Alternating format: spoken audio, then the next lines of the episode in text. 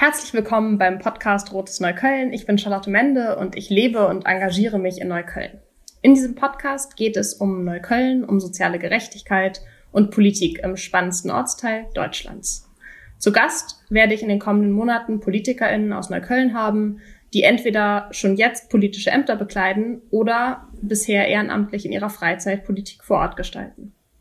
In der heutigen Folge ist Nina Lerch Kandidatin fürs Abgeordnetenhaus im Wahlkreis 5 südwestliches Britz und südwestliches Buko zu Gast. Herzlich willkommen, Nina. Ich freue mich, dass du heute da bist. Ich würde gerne zu Beginn unseres Gesprächs gleich mal damit starten, dass du dich vorstellst. Wer bist du? Was machst du? Erzähl uns mal. Hallo Charlotte. Ja, schön, dass ich heute bei dir sein darf in dem tollen Podcast hier. Mein Name ist Nina Lerch und ich bin jetzt 36 Jahre alt, Mutter von zwei kleinen Jungs, verheiratet und wohne seit 2011 in Berlin. Aufgewachsen bin ich aber an der Mosel und auch dort geboren, also eine Moselanerin, wie man sagt. Und ich spreche und beherrsche auch das tolle Moselfränkisch. Ich habe bei Google mal nachgelesen, das ist sozusagen auch der schwerst verständliche Dialekt in Deutschland. Wusste ich daher, wusste ich vorher auch noch nicht. Äh, mein Mann bezeugt es aber immer wieder, weil sobald wir an der Mosel sind, ähm, versteht er kaum mehr ein Wort. auch nach jetzt knapp sieben äh, Beziehungsjahren und demnächst dann vier Ehejahren nicht mehr. Beruflich bin ich ausgebildete Historikerin und arbeite in einem Museum in Berlin im Tränenpalast am Bahnhof Friedrichstraße. Der Tränenpalast gehört zum ehemaligen Grenzübergang Friedrichstraße hier in Berlin Mitte und ist ein historischer Ort, ist ein ganz spannender Ort, weil sich damals hier ja die Ostdeutschen von ihren westdeutschen Verwandten auf wieder, also getrennt haben, auf Wiedersehen gesagt haben. Es gab zahlreiche tränenreiche Abschiede hier, also ein ganz schmerzlicher Ort. Und gleichzeitig steht der Ort aber auch für Wiedervereinigung und deutsch-deutsches Zusammenwachsen. Und wir haben immer noch viele Zeitzeugen, die zu uns kommen. Also da habe ich Glück, das ist ein toller Ort zum Arbeiten. Und ich leite hier den Besucherdienst, den Besucherservice, also alles, womit der Besucher im Grunde in Kontakt kommt, wenn er zu uns kommt, außer der Ausstellung. Das läuft so über meinen Schreibtisch. Genau.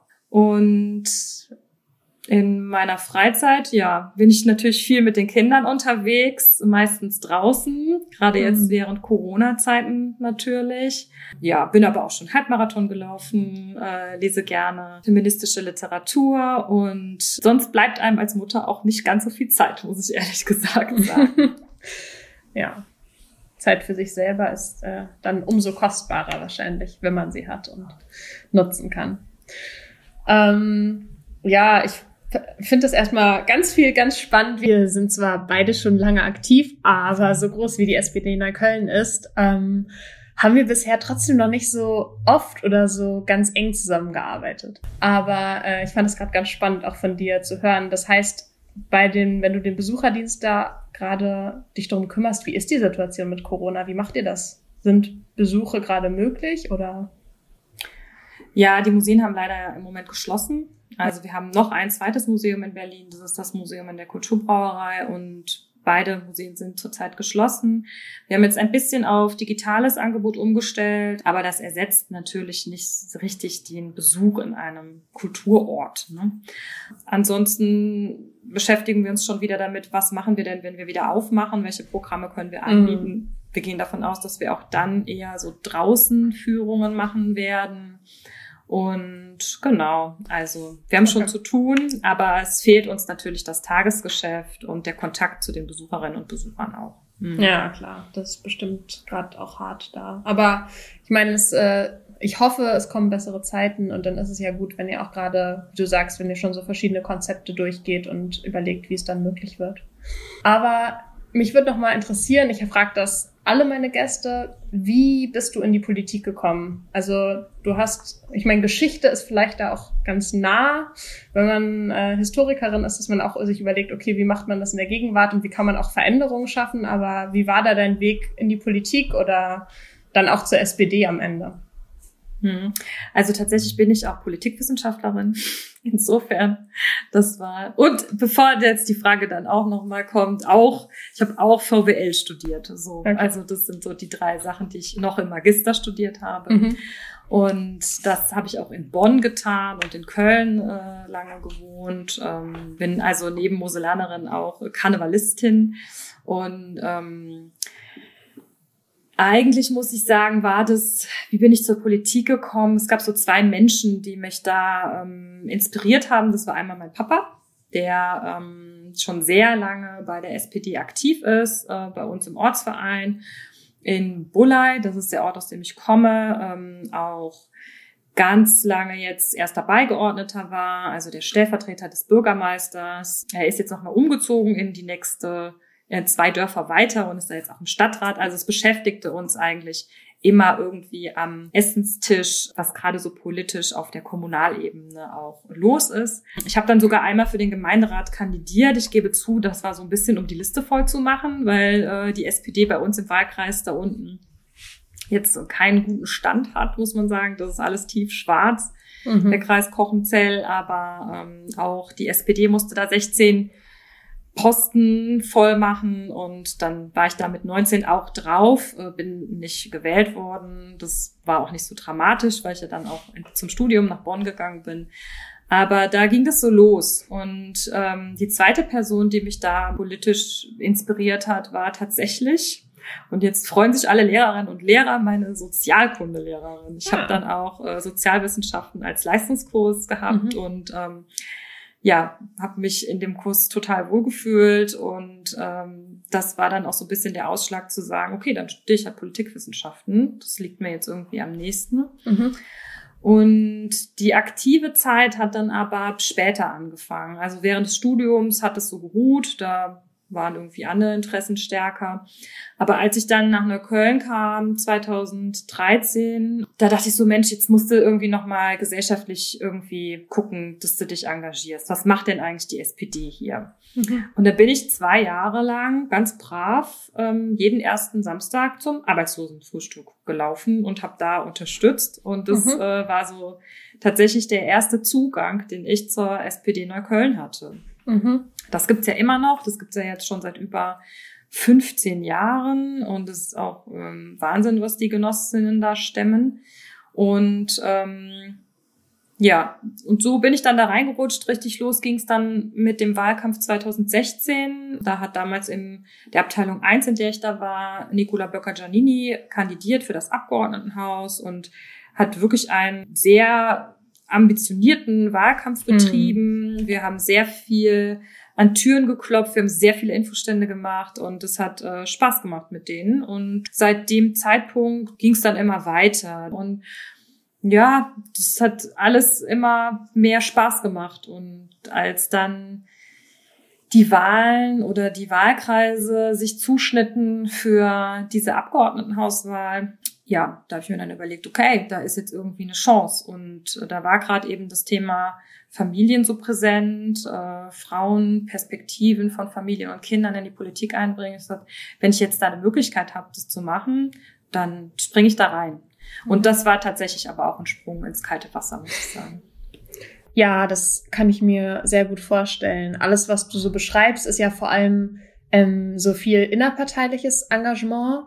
Man macht da natürlich auch irgendwie Aktionen, die nach außen gerichtet sind und plant inhaltliche Sitzungen und so weiter, aber anzutreten als Wahlkreiskandidatin ist da natürlich nochmal äh, so ein ganz anderer Schritt ähm, als das Engagement innerhalb der Partei. Und da muss man auf einmal dann so als Kandidatin auch Themen setzen und nach vorne treten und auch viel stärker in der Öffentlichkeit sichtbar werden, um Themen oder Schwerpunkte rüberzubringen.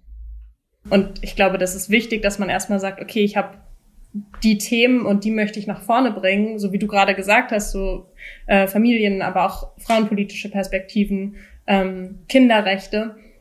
Aber man rückt natürlich auch selber mehr ins Zentrum und das kann ich mir zum Beispiel auch einfach als sehr herausfordernd vorstellen, weil man auf einmal ja auch eine gewisse Verantwortung hat, okay, was machen wir denn im Wahlkampf? Normalerweise ist es so, ähm, man ist halt aktiv und man hat Lust, was zu machen und dann sagt jemand, hey, guck mal, wir würden gern die und die Aktion machen, machst du mit? Klar.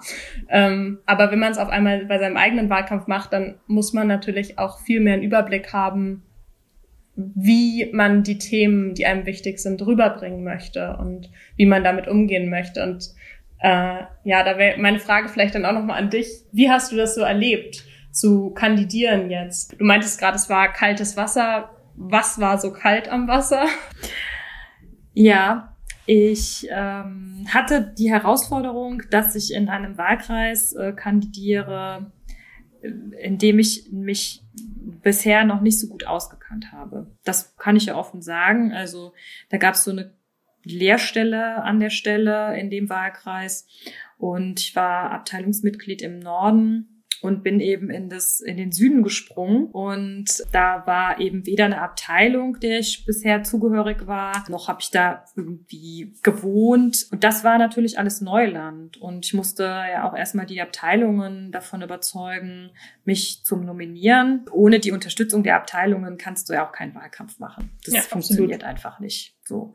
Das heißt, wenn das jetzt schon gescheitert wäre, dann wäre es von vornherein im Keim erstickt worden. Das war, ist aber geglückt, Gott sei Dank. Da habe ich mich sehr gefreut. Und trotzdem blieb ja erstmal so die Herausforderung, bevor ich mich mit den Wählerinnen und Wählern bekannt mache, muss ich mich erstmal mit den Genossinnen und Genossen richtig bekannt machen. Ne? Also dort unten Strukturen und Netzwerke kennenzulernen, für mich aufzubauen, überhaupt zu verstehen, wie funktionieren die einzelnen Abteilungen, wer ist da ein guter Ansprechpartner. Das muss ja auch zwischenmenschlich so ein bisschen passen. Und das hat am Anfang mich eigentlich am allermeisten beschäftigt. Das war so ein, so ein Warmlaufen für mich und finde es wunderbar, dass da so viel Unterstützung auch von den Abteilungen kommt, die mich ja jetzt wiederum auch nicht so gut kannten und dass aber alle gesagt haben, wir machen hier einen gemeinsamen Wahlkampf und äh, das Ziel ist es, dass die SPD stärkste Kraft wird und hinter dem stehen wir alle geschlossen. Und genau, jetzt, wo es langsam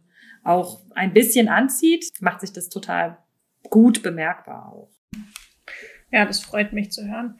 Ja, für alle, die zuhören und nicht so in SPD-Sprachen drin sind, Abteilungen sind, werden anderswo Ortsvereine genannt und es bezeichnet eigentlich einfach nur die kleinste Gliederung der SPD vor Ort. Und die Wahlkreise orientieren sich aber nicht an Abteilungsgrenzen, sondern laufen eben manchmal so, dass man dann drei Abteilungen auch in einem Wahlkreis haben kann. Aber nochmal weg von Abteilungen und hin zum Wahlkreis an sich ich selber kenne deinen Wahlkreis zum Beispiel auch nicht so mega gut. Als Juso-Vorsitzende war ich da natürlich zu Schulverteilungen und auch sonst bei Wahlkampfaktionen und so. Aber vielleicht magst du noch mal ein bisschen was über deinen Wahlkreis erzählen. Was sind bei euch gerade so die drängenden Probleme oder Themen, wo du sagen würdest, das sind vielleicht vor Ort gerade Herausforderungen, die es auf Landesebene vielleicht also ich meine, oft ist es auch nicht abgrenzbar, auf den anderen Ebenen zu lösen gibt. Und äh, genau, wie willst du da rangehen? Oder hast du da schon die Gelegenheit gehabt, quasi vor Ort dich zu vernetzen? Auch. Ja, ich beschreibe mal kurz, was so mein Wahlkreis auch ausmacht. Ähm, genau, also das ist vor allem, der Wahlkreis reicht von Unten-Bukow, das ist so mhm. Gerlinger Straße, da Richtung dann irgendwann ist da auch die Bezirksgrenze zu Tempelhof Schöneberg. Bis dahin mhm. geht's. Auf der anderen Seite eben ist die Grenze Rudow. Da fängt dann Rudow irgendwann an. Und der geht im Grunde hoch ähm, entlang des Kölner Damms dann bis äh, schließt noch die Hufeisensiedlung mit ein. Also an der Blaschko-Allee ah, okay. ist dann Ende. Mhm. Ähm, genau.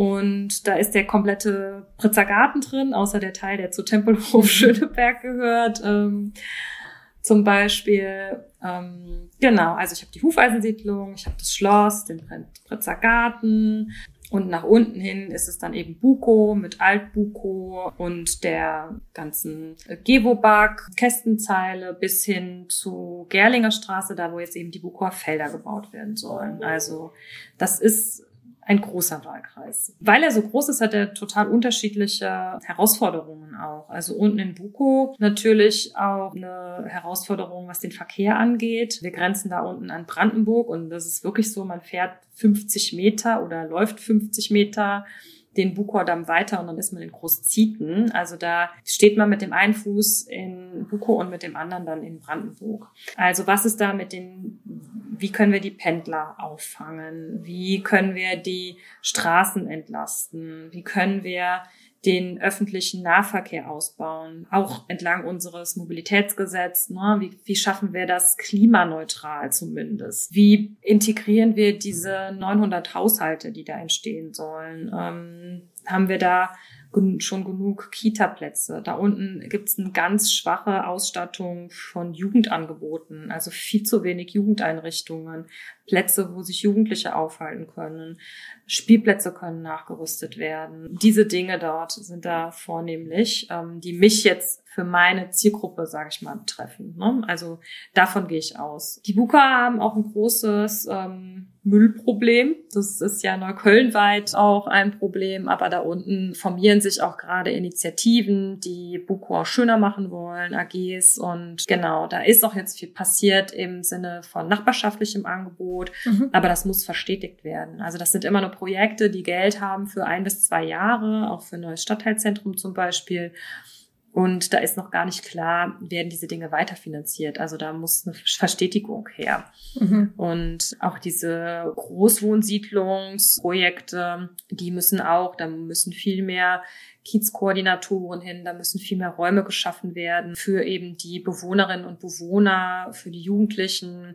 Das ist nicht abgetan damit, dass jetzt Gott sei Dank in der alten Dorfschule in Buko auch wieder ein Jugendzentrum entstehen soll. Da war mal eins, die steht jetzt eine, eine Weile leer, muss saniert werden, aber es kommt wieder eins, sondern ich habe mit dem Projektkoordinator der AWO von dem Großsiedlungsprojekt gesprochen und der spricht sich ganz eindeutig für eine dezentrale Lösung aus. Also also im Norden hat man das zum Beispiel viel mehr, dass man da so Aktions- und Projekträume quasi an jeder Straßenecke hat. Und so ist Buko zumindest und der Süden insgesamt nicht aufgestellt. Und äh, da muss auf jeden Fall einiges getan werden.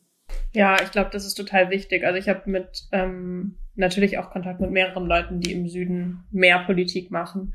Und Cindy RJ, Co-Vorsitzende der Jusos Neukölln, ist auch jemand, die macht immer und immer wieder Werbung dafür und sagt, wir brauchen mehr Jugendräume. Also dieser Aspekt, Räume zu haben, die nicht in privater Hand sind, in Form von irgendwelchen Gaststätten oder so, also auch Räume, in denen man erstmal Geld haben muss, um sie betreten zu können, oder Räume, die komplett verplant sind, ist total wichtig, damit Jugendliche auch irgendwie zusammen sein können und auch außerhalb von elterlichen Augen irgendwie zusammen sein können und da irgendwie ein selbst entwickeln und äh, sich als Gruppe austauschen können und eben nicht so zwischen Schule, zu Hause und halt irgendwo auf Plätzen rumhängen, was bei gutem Wetter voll gut geht und auch voll okay mhm. ist, aber bei schlechtem Wetter halt sofort nicht mehr möglich ist. Ähm, ich glaube, das ist ein Punkt, der gerade im Kontext Südneukölln gar nicht genug betont werden kann. Und das andere, was du angesprochen hast, finde ich total spannend. Also diese Frage von mit der Entstehung der neuen Wohnungen ist überhaupt die Infrastruktur vorhanden, die wir brauchen. Sowohl in Bezug auf Jugendräume, aber auch, du hast Kitas angesprochen, aber da hängt ja sehr viel dran, wenn man äh, viele no Wohnungen neu baut. Ist ja immer die Frage, wer zieht dahin? Also was benötigen die Leute eigentlich, die dahin ziehen? Das weiß man halt sehr begrenzt am Anfang. Aber trotzdem auch die Strukturen zu schaffen, damit eben dann Verkehr und ähm, ja andere Aspekte nicht Überhand gewinnen, sondern dass man eine Möglichkeit schafft, das irgendwie möglichst selbstversorgend in den jeweiligen Vierteln auch zu realisieren und damit Leute dort vor Ort, was sie brauchen zum Leben, erstmal bekommen können. Ja, also jetzt was die Bukower Felder angeht, muss ich sagen, wir waren ja am 27. mit Franziska Giffey auf der Herzenssache Berlin Tour an den Bukower Feldern und das wurde schon, da muss ich sagen, da war ich sehr beeindruckt, wie ähm, durchdacht Stadt und Land das geplant hat. Also da mhm. wird auch eine Kita entstehen. Da ist auch Raum geplant für Kleingewerbe, also cool. dass eben die Nahversorgung ähm, an Bäckerei, Lebensmittel, vielleicht Änderungsschneiderei, Post oder so auch in diesem mhm. neu entstehenden Stadtteil, muss man fast sagen, ähm, ja. gesichert ist. Und gleichzeitig eben auch innerhalb der Höfe, die da entstehen, Ruhezonen, Spielplätze, das wird alles sehr nachhaltig gebaut. Da sind auf der Hälfte der Parkplätze, die da mitgeplant werden, um nicht die umliegenden Straßen weiter mit parkenden mhm. Autos zu belasten, äh, Vorrichtungen für Ladesäulen für Elektroautos vorgeplant. Also das war schon, äh, fand ich schon sehr fortschrittlich, genau. Aber es bleibt natürlich äh, das große Problem, jetzt zumindest in Neukölln, diese Schneisen, Bukower Damm, Pritzer Damm, die werden nicht breiter, Altbuko und das sind so die Zuläufer. Und ähm, wenn wir uns diese Straßen mit den Autos, mit den Bussen, mit den Radfahrern, mit den Fußgängern teilen müssen, das muss irgendwie gelingen. Also ohne jetzt eine dieser Verkehrsteilnehmer zu verteufeln oder auszugrenzen. Ne? Also und dann wäre es natürlich toll, wenn wir jetzt sagen, gut, ähm, ich bin ja ein großer Fan der Straßenbahn. Mir wurde aber schon von einer Anwohnerin aus Buko gesagt, dass der gemeine Westberliner an sich überhaupt gar kein Fan der Straßenbahn ist. Die haben sich damals ihre Busse erkämpft sozusagen und ein Bus ist ja viel flexibler. Nur im Osten wäre man so ein Straßenbahn-Fan. Die würden ja sehr viel Platz wegnehmen. Da muss ich sagen, ich bin ein großer Straßenbahn-Fan geworden. Das fände ich eine tolle Lösung für den Bukower Damm. Da gab es auch bis 1967 sogar eine Straßenbahn. Also es geht. Aber wenn man das jetzt nicht umsetzen will, dass man zumindest es schafft, eindeutige Busspuren festzulegen, dass diese Busse, Busse auch alle Elektrobusse sind, dass unsere Stadt auch ein bisschen leiser wird. Ne? Also insgesamt irgendwie, das fände ich toll. Und dass wir natürlich da unten auch irgendwie Carsharing-Angebote ähm, etablieren, dass vielleicht nicht jeder Haushalt ein Auto braucht oder zumindest nicht zwei Autos, was es ja auch oft genug gibt, sondern dass man dann auf die Elektro-Carsharing-Variante zurückgreifen kann. Oder man hat den guten Fahrradweg, wo man sich auch mit einem Kinderanhänger drauf traut und kann dann auch Wege im Kiez zumindest mit dem Fahrrad machen. Aber mir wurde auch schon von äh, einer Mutter aus Buko äh, gesagt, dass sie gar nicht so richtig wüsste, wo sie mit dem Fahrrad in Buko hinfahren sollte. Also so das, das Angebot da unten an, ich sag mal, schönen Cafés oder Kulturorten, wo man überhaupt teilnehmen kann, ist halt einfach bisschen dürftig. Und da wohnt man halt auch viel. Ne? Und trotzdem gibt es natürlich ein ganz gutes nachbarschaftliches Engagement und eben Menschen, die da schon ganz lange wohnen und ganz verliebt sind in ihren, in ihren Kiez, klar. Ne?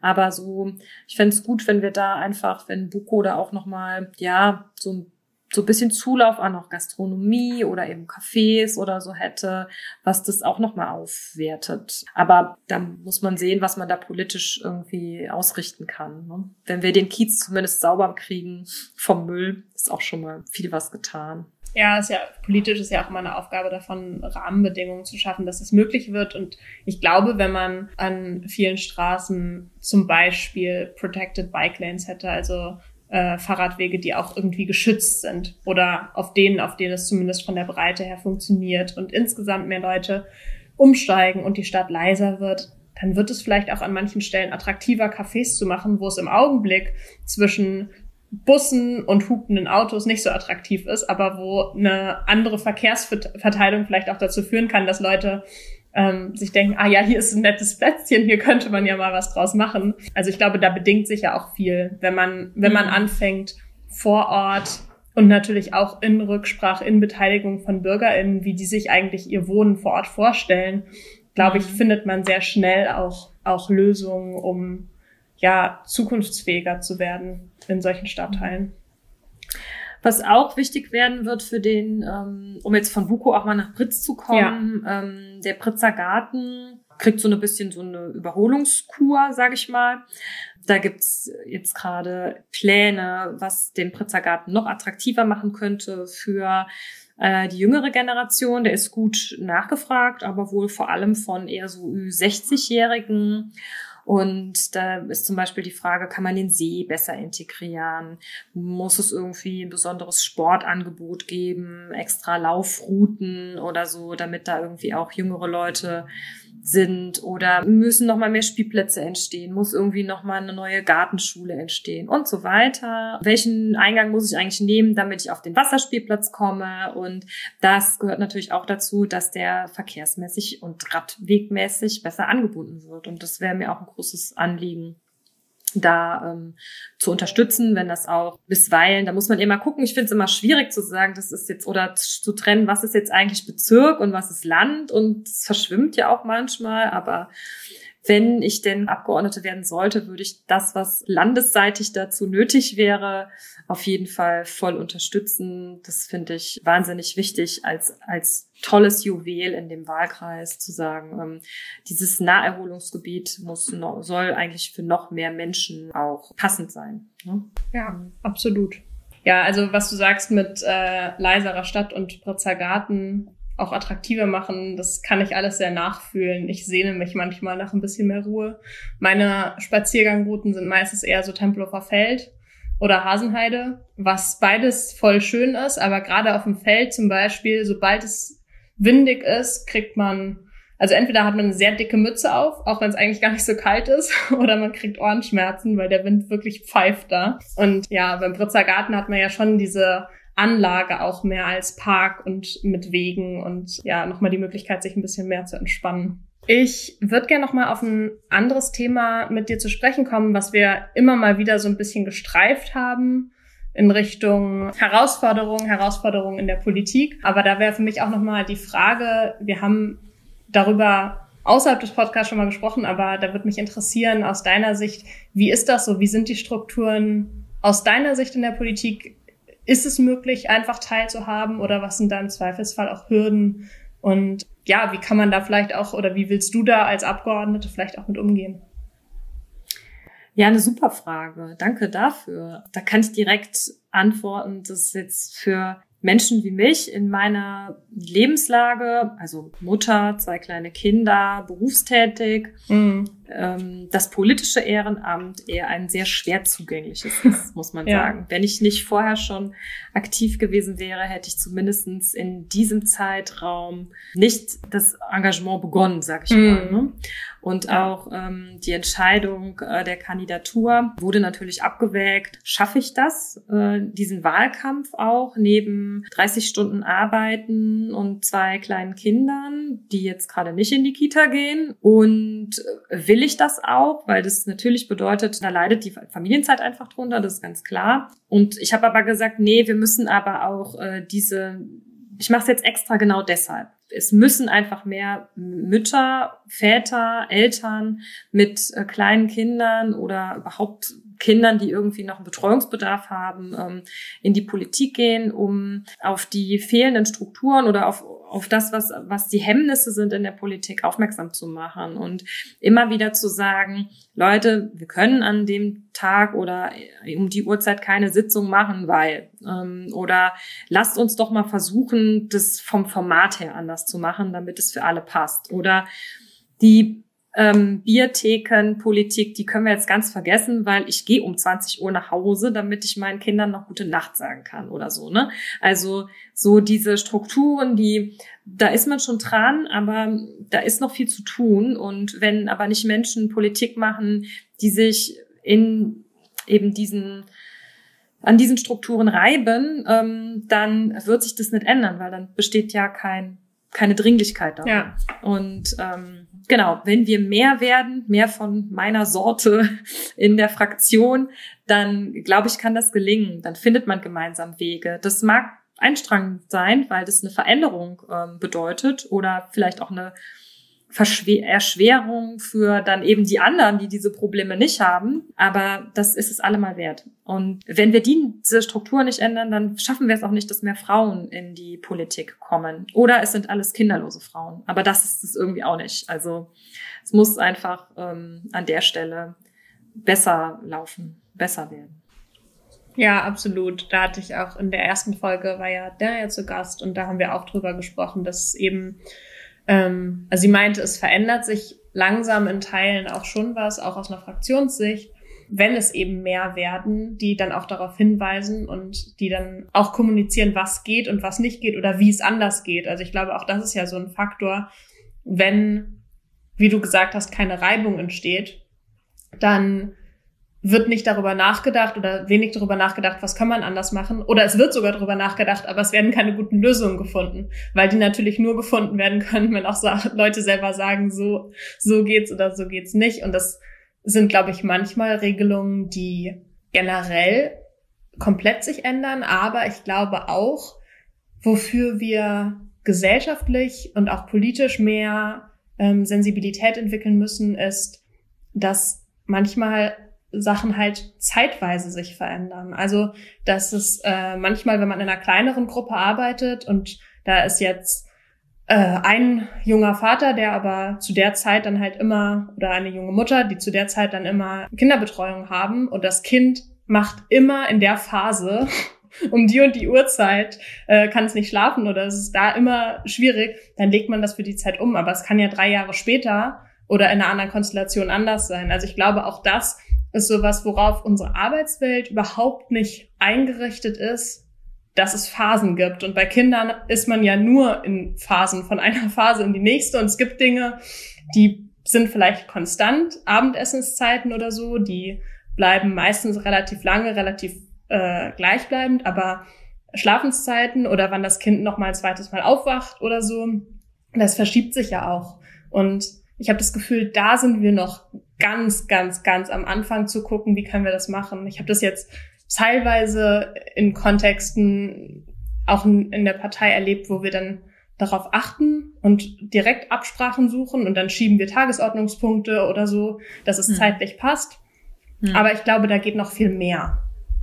Ja, und ähm, das eine ist die politische ähm, Kultur an der Stelle und dann aber eben auch genau, wie du schon gesagt hast, ähm, wie sieht's denn bei den Arbeitgebern oder am Arbeitsplatz aus? Ne? Also es gibt ganz tolle Modelle, wo einfach rigoros gesagt wird, so nach 16 Uhr finden einfach keine Termine mehr statt.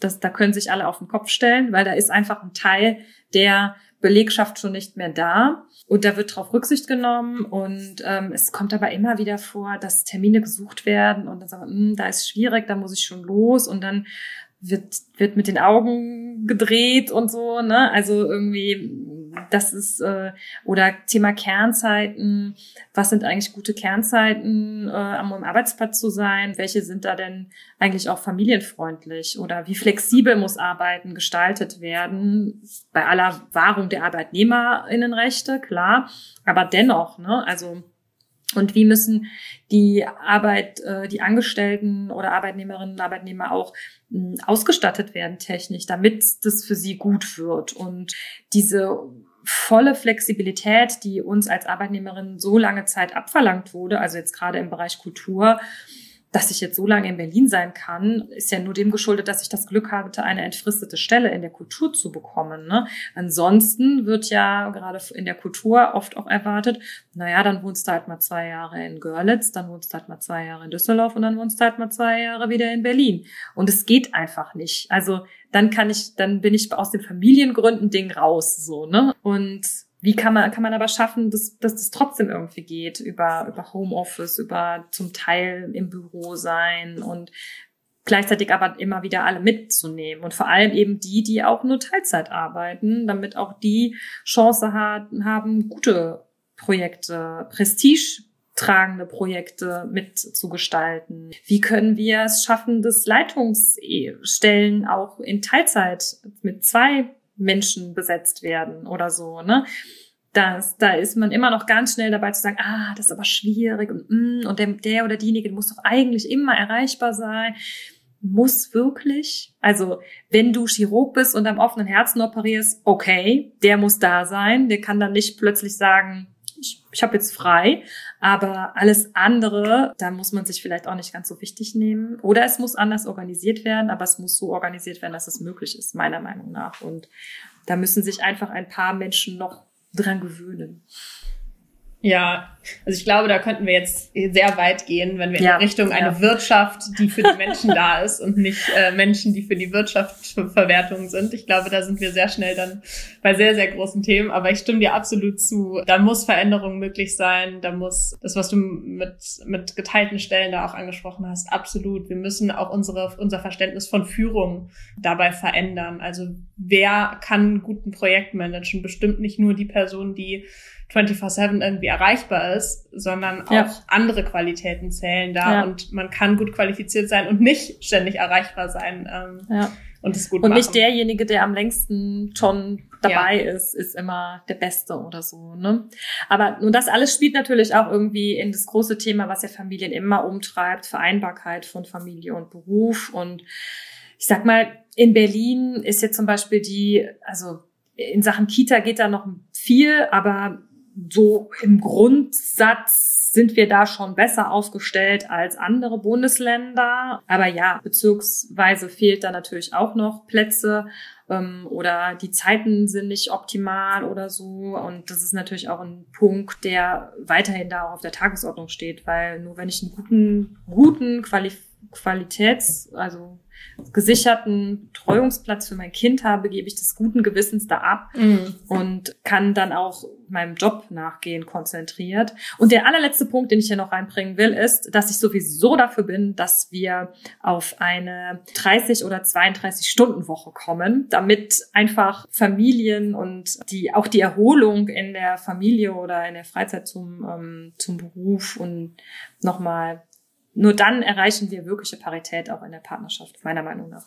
Ja, ja, da läufst du bei mir offene Türen ein bei den 30 Stunden. Die Jusos fordern diese deutliche Reduzierung der Wochenarbeitszeit schon lange und ähm, ich gebe dir vollkommen recht, dass sonst Gleichberechtigung auch kaum realisierbar ist. Aber es ist eben nicht nur für Familien und die Aufteilung von Care-Arbeit wichtig, sondern auch für alle anderen Menschen in der Gesellschaft. Also die sich dann zum Beispiel ehrenamtlich engagieren oder Angehörige pflegen oder einfach andere Aufgaben erfüllen, die für unseren sozialen Zusammenhalt so mega wichtig sind. Oder auch Menschen, die das gern tun würden, aber halt in der derzeitigen Situation dazu überhaupt nicht in der Lage sind. Du meintest gerade, was Familie angeht, haben wir schon viel in Berlin, was auch auf einem guten Niveau ist, aber ich glaube, gerade die Corona-Krise hat auch gezeigt, dass es an vielen Stellen eben noch nicht so gut ist, dass es an vielen Stellen hapert. Also Familien sind da viel zu spät in den Blick genommen worden und die besonderen Herausforderungen, die Familien dabei haben und die Belastung von Eltern und insbesondere die Belastung von Frauen in der gesamten Situation. Ich glaube, in dieser Krise ist keine Entscheidung irgendwie leichtherzig von irgendwem oder auf der leichten Schulter getragen worden. Und trotzdem glaube ich, äh, wenn wir uns vorbereiten wollen für die Zukunft, brauchen wir da bessere Konzepte, in denen Familien von Anfang an stärker in den Fokus genommen werden.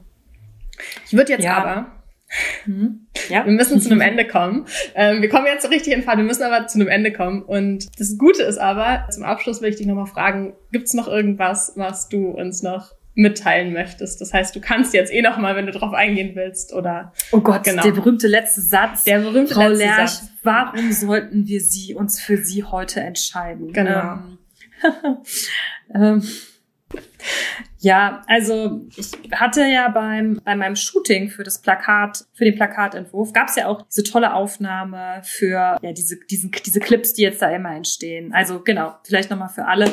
Man, wir wurden auch aufgezeichnet, wir wurden so ein bisschen Speeddating-mäßig so Fragen gefragt, warum SPD, was ist dein Lieblingsort, äh, wo entspannst du dich? Und eine Frage davon war, nenne drei Stärken oder wie beschreiben dich die Menschen?